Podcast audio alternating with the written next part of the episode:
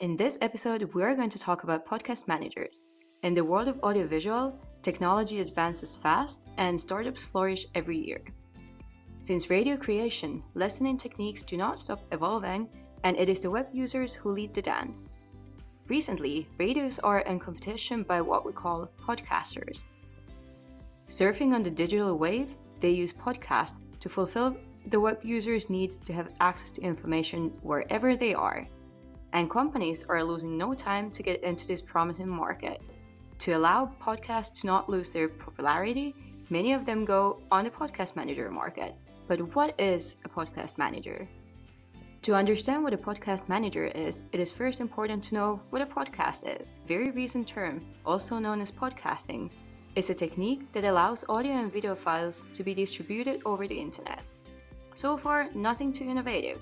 However, it is in the way the files are published that podcasts differ, that they are based on technology called really simple syndication, better known by the acronym RSS. This technique allows users to immediately listen to their files or download them and automatically send them back to their MP3 player for later playback. The question we can now ask ourselves is what types of software can manage these podcasts? And this is where podcast managers come in. There are softwares, applications, or services to which the internet user will subscribe to that make it possible to record and manage the podcast.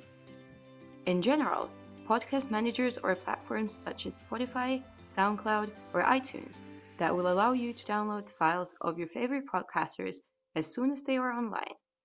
The only condition for this to work is a good internet connection. However, podcast managers offer other features to podcast creators.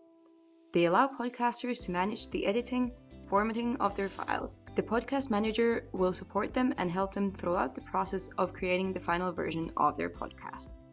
Podcasters therefore benefit from many tools, allowing them to make their podcast more dynamic and attractive.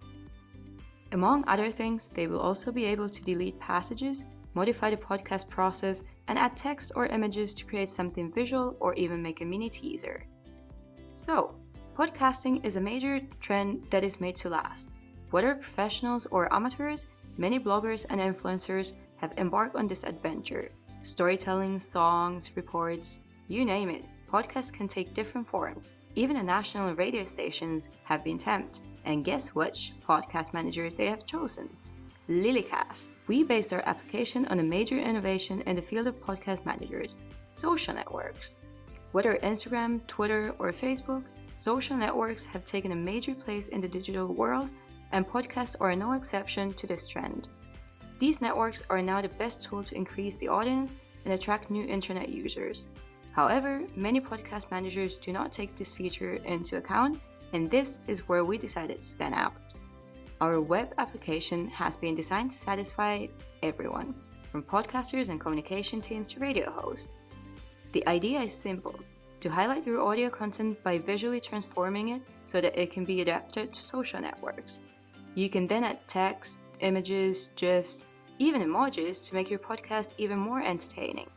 For radio hosts, our tool is useful because it offers all the features you need to manage your programs whenever you want. Promoting on the internet has never been so fast and easy. Don't hesitate any longer and join the Lilycast adventure.